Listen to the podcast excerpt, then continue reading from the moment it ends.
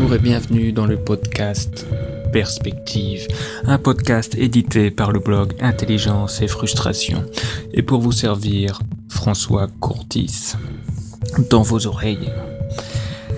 Aujourd'hui, une fois n'est pas coutume, nous allons parler de religion.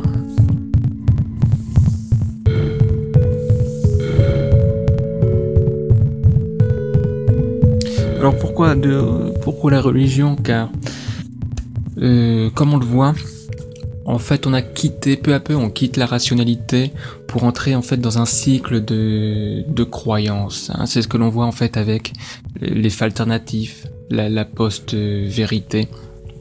Et, euh, justement, ça, les mécanismes de, croyance, évidemment, rejoignent les mécanismes que l'on retrouve dans les religions.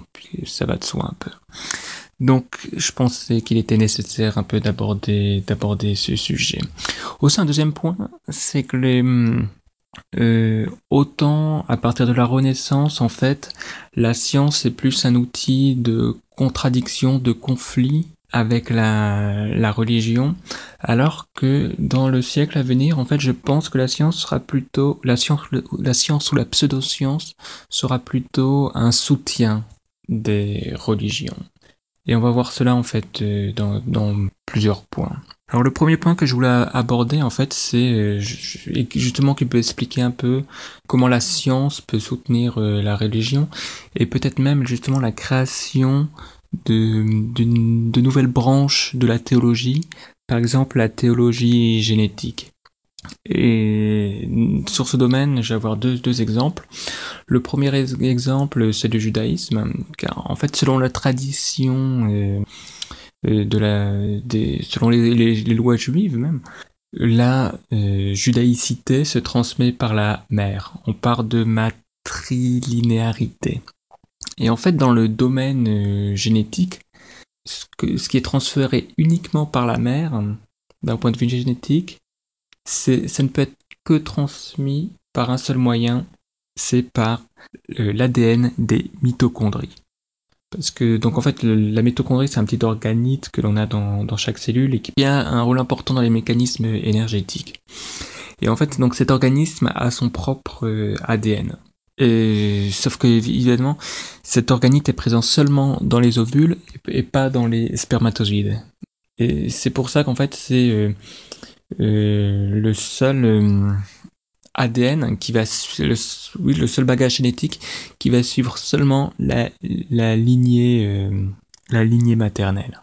Donc on peut dire, on peut affirmer selon la, génétique que la judaïcité se trouve dans la dans l'ADN mitochondrial.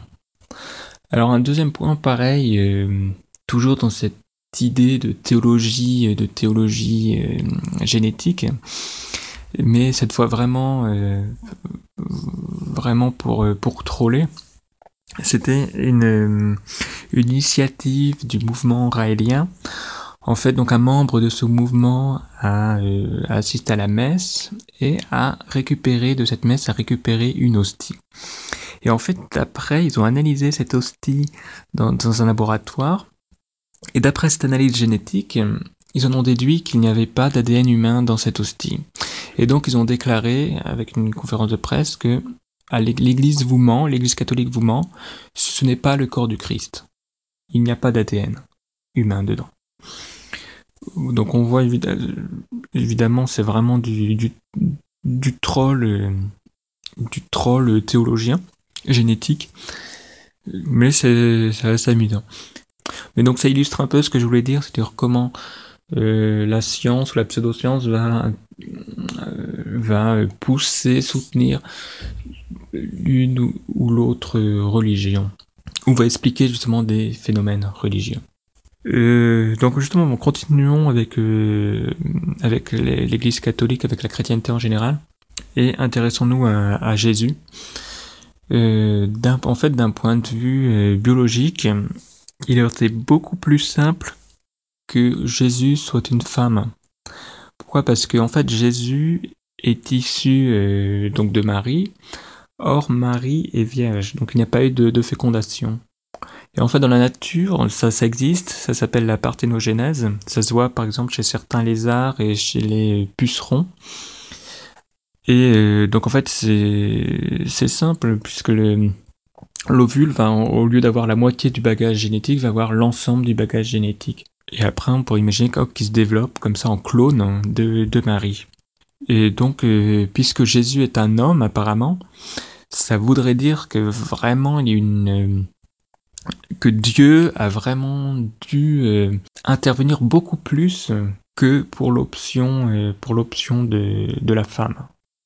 Cela prouve que vraiment il ne voulait pas avoir une femme en tant que, Jésus, puisqu'il a dû dépenser plus d'énergie en fait pour avoir un homme. Donc je pense que c'est un fait assez intéressant et qui sera exploité par les théologiens. Alors le point suivant, alors là on va aller vraiment plus loin, euh, c'est avec en fait les, on va aller voir, euh, on va se projeter 2000 ans plus tard avec les intelligences artificielles. Imaginons que ces intelligences artificielles aient détruit l'humanité. Et donc 2000 ans plus tard, après cette destruction, on va imaginer qu'ils se créent justement, qu'ils se posent des questions sur leur propre euh, création, en fait, bah, comme sur leur propre créateur, hein, comme l'homme, euh, comme l'homme actuellement. Pourquoi vivons-nous? D'où venons-nous?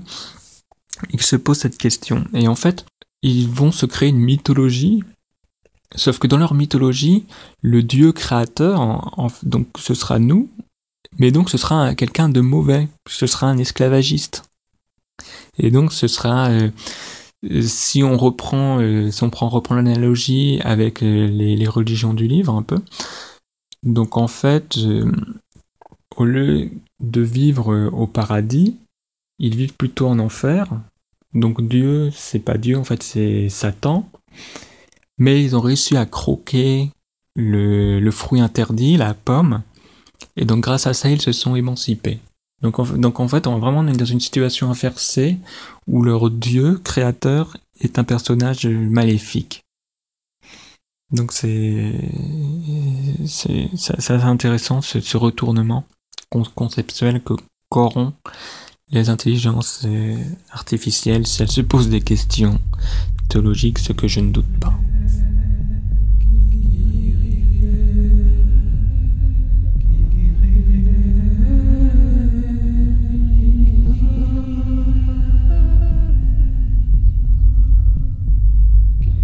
Alors peut-être un dernier point sur les, religions.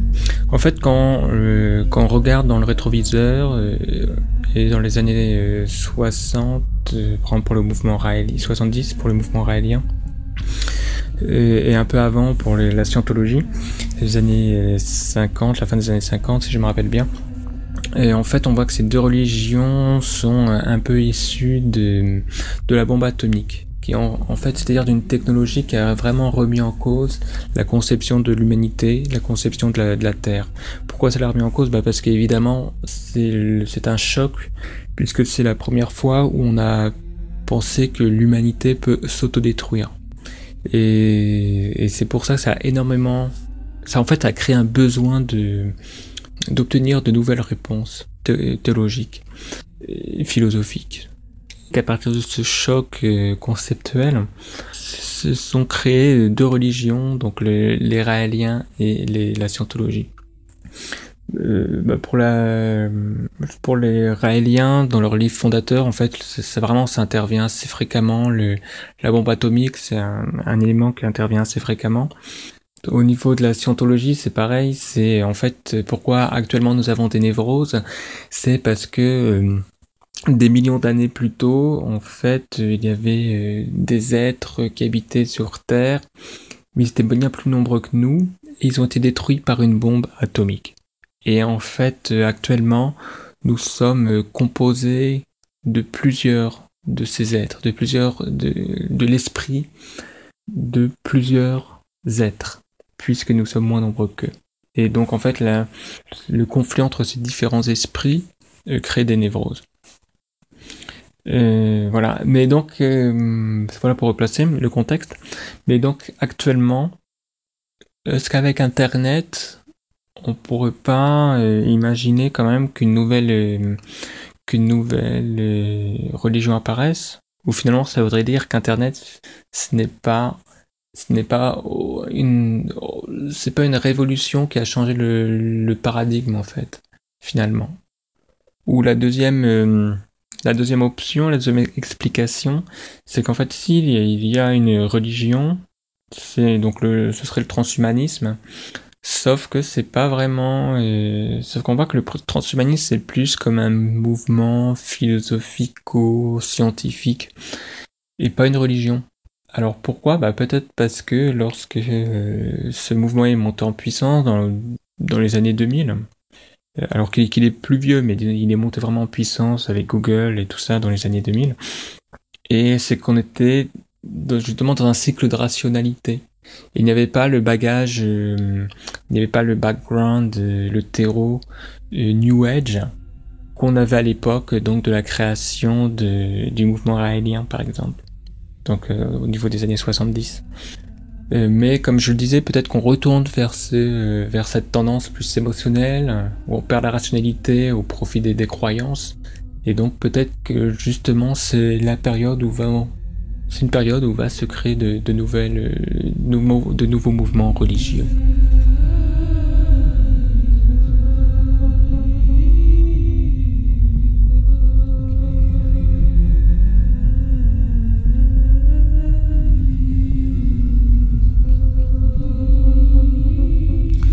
Voilà, c'est fini pour ce euh, numéro spécial euh, théologie. Donc euh, retrouvez-nous sur la plateforme SoundCloud. N'hésitez pas à partager ce contenu, aussi à, nous retrouver sur Twitter, sur at Intel Frustre, donc du blog Intelligence et Frustration. Merci, c'était François Courtis, à bientôt.